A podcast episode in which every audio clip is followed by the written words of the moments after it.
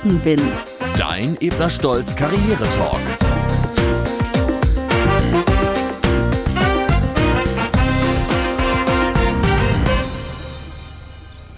Ich begrüße ganz herzlich alle Hörerinnen und Hörer hier wieder zu unserem Podcast.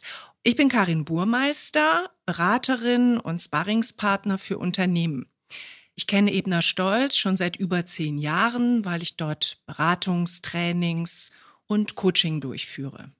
Ja, und ich freue mich sehr, gleich Anna Blank zu treffen. Wir haben uns beim letzten Mal schon gesehen. Anna Blank ist 33 Jahre alt und arbeitet als Managerin bei Ebner Stolz in Stuttgart.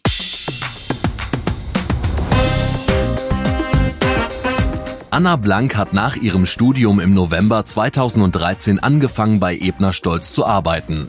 Sie ist Ansprechpartnerin für ihre Mandantinnen und Mandanten bei allen steuerlichen Fragestellungen. Die wichtigsten Schwerpunkte dabei? Das Unternehmenssteuerrecht und das Projektgeschäft. Dabei geht es dann zum Beispiel um die steuerliche Beratung bei Restrukturierungen, Unternehmensverkäufen oder Auslandsinvestitionen. Seit Mai 2018 ist Anna Blank Steuerberaterin und Managerin bei Ebner Stolz. In ihrer Freizeit ist sie gerne sportlich aktiv, spielt unter anderem Tennis und ist mit dem Rad unterwegs. Außerdem geht sie gerne wandern und trifft sich mit Freunden. Hallo, Frau Burmeister, schön, dass wir uns wiedersehen. Hallo. Wir werden hier unser Gespräch fortsetzen zum Thema Selbstmarketing. Wir haben beim letzten Mal darüber gesprochen, wie wichtig es ist, das auf gute Art und Weise zu inszenieren und zu zeigen, um auch nicht übersehen zu werden. Und was es da für Tipps und Tricks gibt, das gut einzusetzen, dazu werden wir uns heute nochmal unterhalten. Frau Blank, im Alltag, was würden Sie sagen, wie setzt man da Selbstmarketing am besten ein? Das ist tatsächlich eine schwierige Frage, ich auf den Alltag bezogen. Wir hatten ja bei der letzten Folge schon über das Thema gesprochen, auf den Beruf bezogen eher. Also das heißt, wie setze ich es ein, aber was verstehe ich darunter, hatten wir ja angesprochen. Also gerade diese Sachen wie Auftreten beim Mandant oder Sichtbarkeit bei den Vorgesetzten. Im Alltag finde ich das jetzt eher schwierig zu greifen, das Thema. Ja, auch da gibt es natürlich die Frage, welche Außenwirkung will ich erzielen? Es gibt so einen schönen Satz aus der Kommunikation, der heißt, man kann nicht nicht kommunizieren. Mhm. Ja, und man kann nicht nicht wirken. Und wenn man sich das mal bewusst macht, dann hat man natürlich auch im Alltag eine gewisse Außenwirkung und kann sich mal überlegen, ob man die nicht auch gezielt einsetzen möchte. Wir alle wissen beispielsweise, dass es sehr viel angenehmer ist, sich mit Menschen zu umgeben, die gut drauf sind, die positiv durch den Tag gehen, die eine angenehme Ausstrahlung haben. Und das hat sehr viel mit der eigenen inneren Haltung zu tun, aber natürlich auch mit dem, was ich bereit bin, preiszugeben. Und das ist so das, was ich eben auch mit Selbstmarketing im Alltag verbinde, mir einfach da mal über meine Wirkung auf andere auch Gedanken zu machen. Was würden Sie denn sagen? Worauf muss man dabei achten bei dieser Außenwirkung? Also ich denke, ähm, wie bei vielen Sachen im Leben sollte man es nicht übertreiben mit dem Selbstmarketing. Mhm. Das ist sicher ein wichtiger Punkt. Es geht sicher dann auch zu weit, wenn andere schlecht dastehen aufgrund meines Selbstmarketings. Ja, oder wenn ich dadurch vielleicht auch überheblich wirke auf, mhm. auf andere. Aber vielleicht haben Sie da auch noch mal einen Tipp, wie ich dann gesunden Mittelweg finden kann. Also wie ich eben selbstbewusst auftrete, aber das einfach nicht zu viel des Guten sein wird. Ich finde auch da hilft natürlich das Thema Feedback einholen. Ne? Also äh, ich habe natürlich auch den ein oder anderen blinden Fleck, wo ich manchmal gar nicht weiß, wie ich wirke. Und wenn es überzogen selbstbewusst ist, Sie sprachen da auch an Auftritt bei Mandanten, dann tut es sehr gut, wenn ich Menschen habe, die mir da Feedback geben können. Das kann ich im Unternehmen institutionalisieren, indem ich sage, komm, lass uns mal immer Feedback geben nach einem Mandantentermin. Und im Alltag, im Privatleben kann ich schon auch mal einen guten Freund zur Seite nehmen und sagen, sag mal, hast du da mal einen Tipp für mich? Was würdest du mir da gerne zurückmelden, wie ich da wirke? Und darüber hinaus, das hat jetzt eher so auch mit dem Thema der eigenen Verfasstheit zu tun, finde ich es auch wichtig bei allem Marketing. Es muss auch ein bisschen zur eigenen Stimmung passen. Also man weiß aus der Resilienzforschung, wenn ich mich permanent zwinge, mich anders nach außen zu zeigen, als ich mich eigentlich fühle, dann ist das enorm energieabziehend und dann geht's mir auf Dauer nicht gut. Zwar kann ich mich auch durch eine entsprechende Körpersprache in eine positive Stimmung versetzen. Wenn mir das gelingt, umso besser. Aber ich darf mir auch mal erlauben, nicht gut drauf zu sein und nicht shining. Das finde ich auch wichtig hier mal als Tipp für die jungen Zuhörerinnen und Zuhörer. Wir sind jetzt so viel in der Außenorientierung unterwegs bei dem Thema Selbstmarketing. Ihr dürft aber auch mal so sein, wie ihr nun wirklich euch fühlt. Erklärt's dann halt vielleicht. Ne? Also man kann nicht nicht wirken, dann sagt vielleicht einfach, heute ist nicht mein Tag. Obwohl ich da sicherlich auch wieder unterscheiden muss, in welchem Umfeld ich mich befinde. Also zu mhm. meinem Mandanten würde ich jetzt natürlich nie sagen, heute ist nicht mein Tag, heute nicht so bin ich nicht so gut drauf. mhm. Aber im privaten Umfeld, klar, kann ich mir das auch. Oder auch bei Kollegen ist es sicher besser, man sagt mal, du, heute ist nicht mein Tag, ich bin jetzt nicht motzig, weil ich dich nicht mag, sondern genau. weil ich jetzt vielleicht einfach andere Probleme habe oder nicht so gut drauf bin. Ja. Naja, und der Mandantenkontakt hilft es dann vielleicht, wenn ich nicht alleine unterwegs bin, dass ich vielleicht einem Kollegen sage, boah, heute darfst du mal den höchsten Redeanteil haben, weil heute ist nicht so mein Tag. Hm. Ja, was würden Sie denn sagen? Was sind gute Zeitpunkte für Selbstmarketing? Aber was sind auch mal schlechte Zeitpunkte dafür? Also ein guter Zeitpunkt für Selbstmarketing ist sicherlich, wenn ich eben bei einem Mandantentermin bin, wenn ich da entsprechend auftreten muss, wenn ich selber Schulungen halte, als Referent tätig bin. Ein guter Zeitpunkt ist sicher auch in einem Personalgespräch oder bei einer Gehaltsverhandlung. Mhm. Ja, ein schlechter Zeitpunkt hatten wir auch schon mal angesprochen, sicher immer dann, wenn andere schlecht dastehen oder wenn es eben auch gerade so allgemeinen Stimmung vielleicht auch nicht passt. Oder was für mich eben so dieses klassische Beispiel ist, wenn eben gerade junge Berufsanfänger einem Mandanten, der 30 Jahre Berufserfahrung hat, äh, die Welt erklären wollen. Das sind für mhm. mich so die No-Gos bei dem Thema. Ja. Genau. Und ich würde es vielleicht noch ergänzen um einen Punkt, wenn es eben mal ganz deutlich nicht um mich geht. Ja, also es gibt ja Situationen, wo ich mal deutlich nicht im Sendemodus sein sollte, sondern im Empfangsmodus.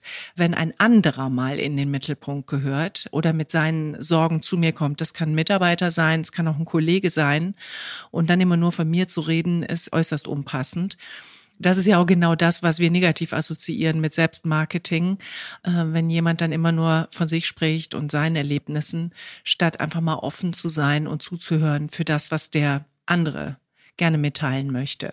Hm.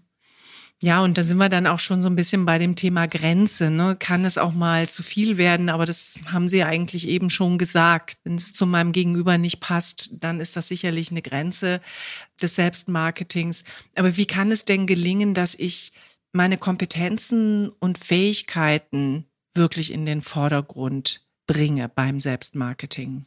Ich würde sagen, indem ich einfach kompetent auftrete, ich mich gut vorbereite, zum Beispiel, wenn ich jetzt mhm. zu irgendeinem Termin gehen muss. Das wäre für mich so ein klassisches Beispiel. Mhm ich sage dazu auch immer, es geht auch nicht ohne Kompetenz und Fähigkeiten. Ne?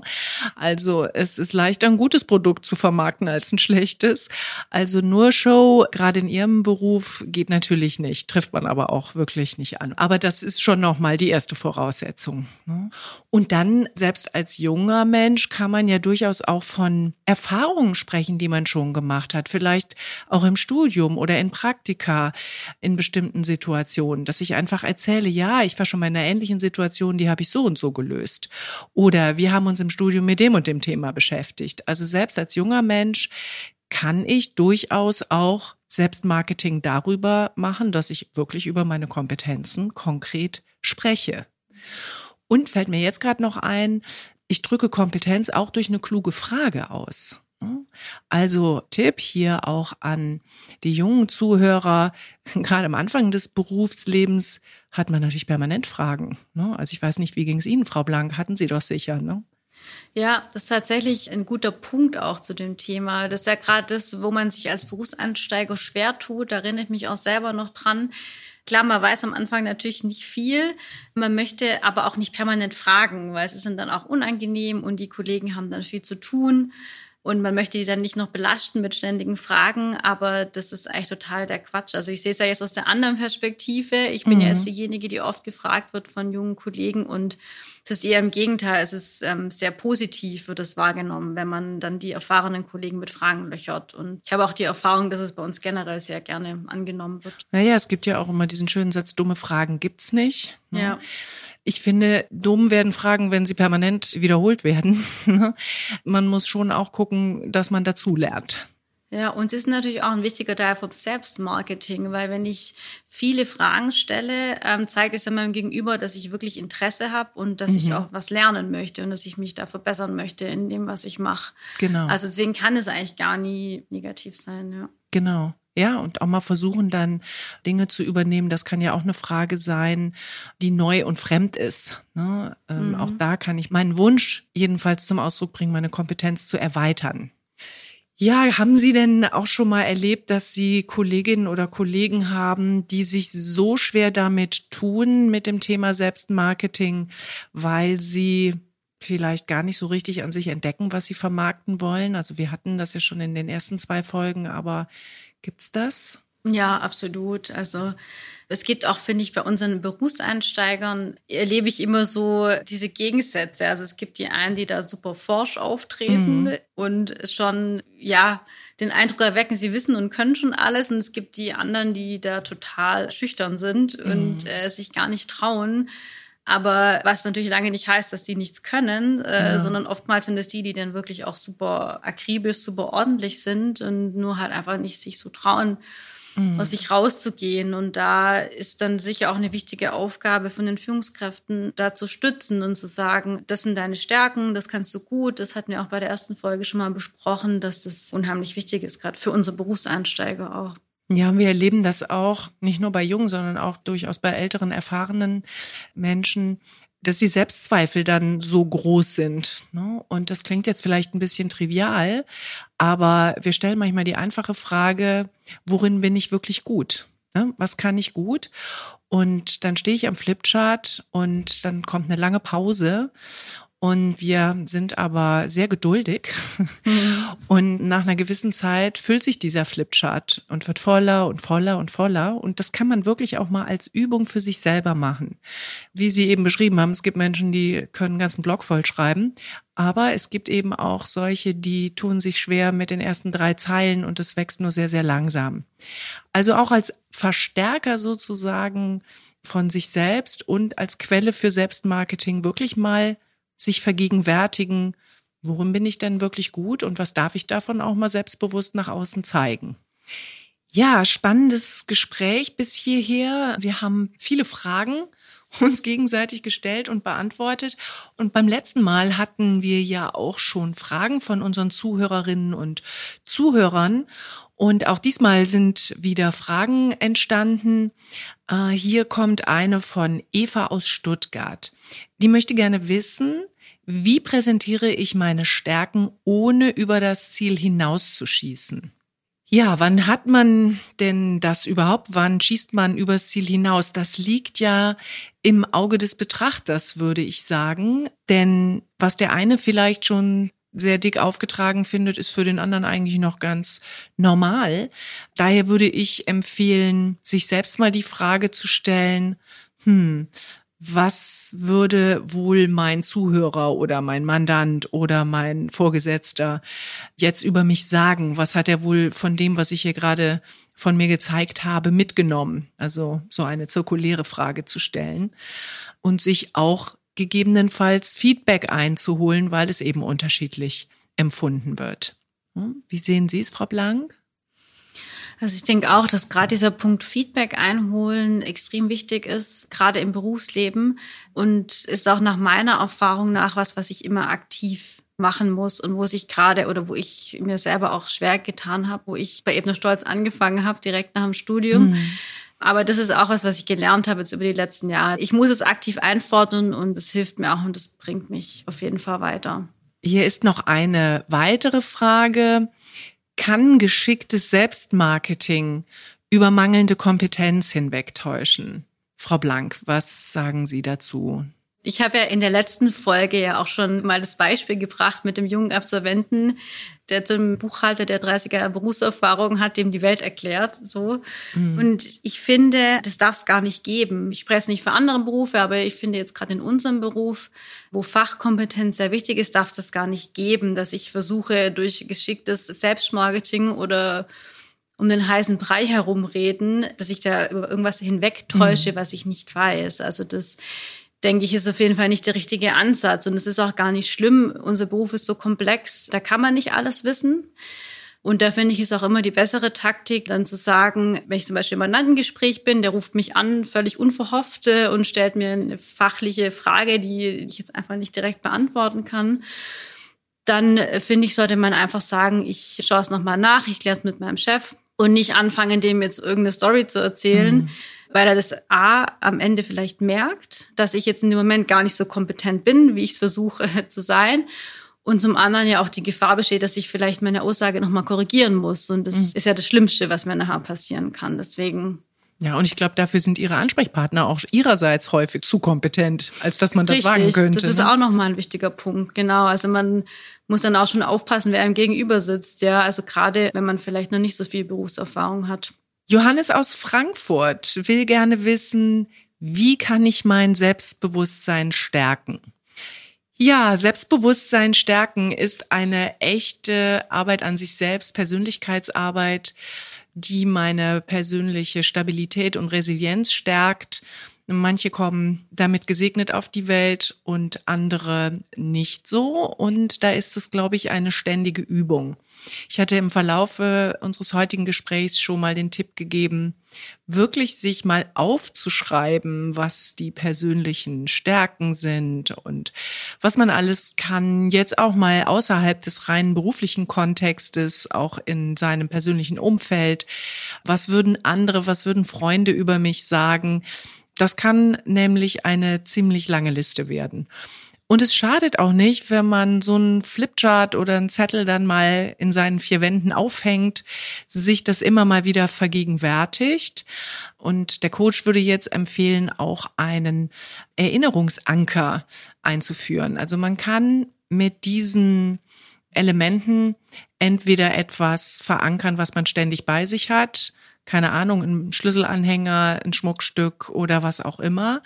Man kann es auch mit dem eigenen Körperteil verankern und sich auf die Art und Weise wirklich in Momenten, wo das Selbstbewusstsein schwankt, wieder in Erinnerung rufen. Denk an deine lange Liste. Denk an das, was andere Gutes über dich sagen. Aber ich bin auch so ehrlich zu sagen, das ist und bleibt ständige Arbeit an der eigenen Persönlichkeit.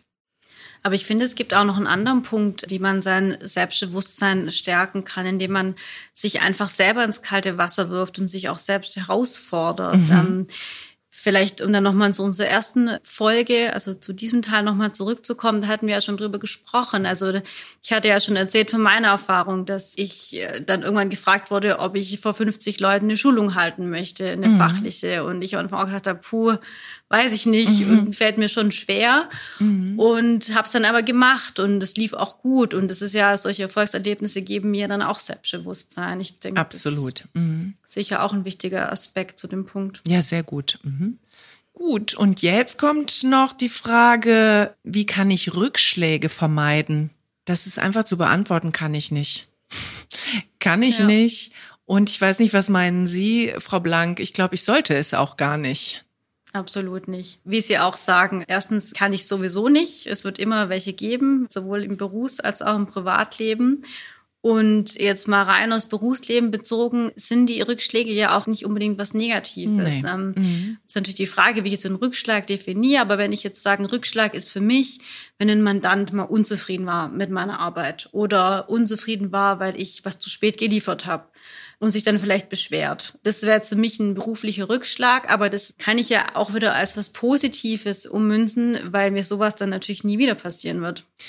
Ja, und wenn ein Rückschlag in irgendeiner Form negatives Feedback ist, dann gilt es auch immer zu überprüfen, das ist ja nur ein Feedback einer Person, wie ich auf eine konkrete Person gewirkt habe. Wenn mir das komisch vorkommt und ich den Eindruck habe, dass irgendwie kommt mir das nicht bekannt vor, hat das vielleicht nichts mit mir zu tun, dann sollte ich das auch nochmal abgleichen mit Menschen, denen ich vertraue und das Feedback wirklich nochmal kontrollieren. Ne? Könnt ihr euch das vorstellen, dass, dass ich so wirke, dass ich so bin? Also jetzt mal jenseits eines fachlichen Fehlers natürlich. Mhm. Ne? Denn manchmal ist es auch eine Übertragung der anderen Person auf mich. Ja, also wenn mir beispielsweise jemand sagt, du drängst dich immer in den Vordergrund, und das ist jemand, der ein Problem damit hat, dass er immer als Mauerblümchen wahrgenommen wird, dann findet da eine Übertragung statt, die mit mir eigentlich gar nichts zu tun hat. Also will sagen, Tipp, Feedback auch durchaus überprüfen und aus Rückschlägen lernen. Aber haben Sie auch einen Tipp, wie ich das erkennen kann, ob der andere tatsächlich das auf mich umwälzt, dass er vielleicht selber gerade mit sich unzufrieden ist? Ja, also das Beispiel, was Sie gerade angesprochen hatten. Ja, also ganz generell sollte man wirklich fragen, ist das ein Schuh, den ich mir anziehen muss? Oder ist das etwas, was mit der anderen Person zu tun hat? Und geht diese andere Person vielleicht mit anderen genauso um? Bevor man sich zutiefst verunsichern lässt, nicht immer panisch auf jedes Feedback hören, sondern wirklich nochmal den kritischen Abgleich machen. Ne? Was daran könnte bei mir wirklich hängen? Was hängt beim anderen? und das für sich auch sauber trennen. Und es schadet vielleicht auch nicht, wenn man gerade noch nicht so viel Erfahrung hat und noch nicht so lange im Unternehmen ist und es kommt vielleicht auch mal zu einer Situation, wo ich ähm, vielleicht mal negatives Feedback auch in der Form bekomme, dass ich mal angemotzt werde, dass ich dann ähm, auch mal den Kollegen mich einfach mal umhöre und eben frage, ob das eine generelle Einstellung von der anderen Person ist oder ob ich vielleicht wirklich was falsch gemacht habe, weil das ist ja auch nochmal eine wichtige Unterscheidung für den Fall. Genau. Und die Learnings aus dieser Folge gibt es hier nochmal zusammengefasst. Wir geben Rückenwind und das nimmst du mit. Selbstmarketing spielt nicht nur im Beruf eine wichtige Rolle, sondern auch im Alltag. Du solltest dich deshalb immer fragen, wie kommt mein Verhalten bei meinen Mitmenschen an? Feedback ist wichtig. Das gilt sowohl für Berufseinsteiger und Berufseinsteigerinnen als auch für alte Hasen im Unternehmen. Fordere deshalb Feedback konkret ein und bitte um eine ehrliche Antwort. Nur so kannst du konkrete Schlüsse ziehen und deine Wirkung auf andere Menschen mit der Realität abgleichen. Perspektivwechsel. Zirkuläre Fragen können helfen herauszufinden, wie viel Selbstmarketing in einer bestimmten Situation richtig ist. Dazu nimmst du einfach die Perspektive eines anderen Menschen ein. Vor einem Meeting solltest du dir zum Beispiel überlegen, wie sollen die Personen nach dem Gespräch über mich denken und was sollen sie über mich sagen. Die Basis für ein gutes Selbstmarketing ist immer, sich selbst gut zu kennen. Nur wenn ich weiß, welche Stärken ich habe, kann ich diese auch bewusst einsetzen. Außerdem vermeide ich damit, Kompetenzen zu zeigen, die gar nicht meine Stärken sind. Selbstmarketing kann keine mangelnden Kompetenzen ersetzen. Es ist allerdings wichtig. Man sollte es nur nicht auf die Spitze treiben. In manchen Situationen ist es angebracht, einen Schritt zurückzugehen und anderen den Vortritt zu lassen. Ja, dann sind wir auch schon am Ende angekommen. Und ich würde mal zusammenfassen, Frau Blank. Ne, ganz wichtig ist es, einen guten Mittelweg zu finden wie ja fast überall im Leben. Zu wenig ist nicht gut, aber über das Ziel hinausschießen macht auch keinen Sinn und auch keine Freunde. Und genauso ist das eben auch beim Selbstmarketing.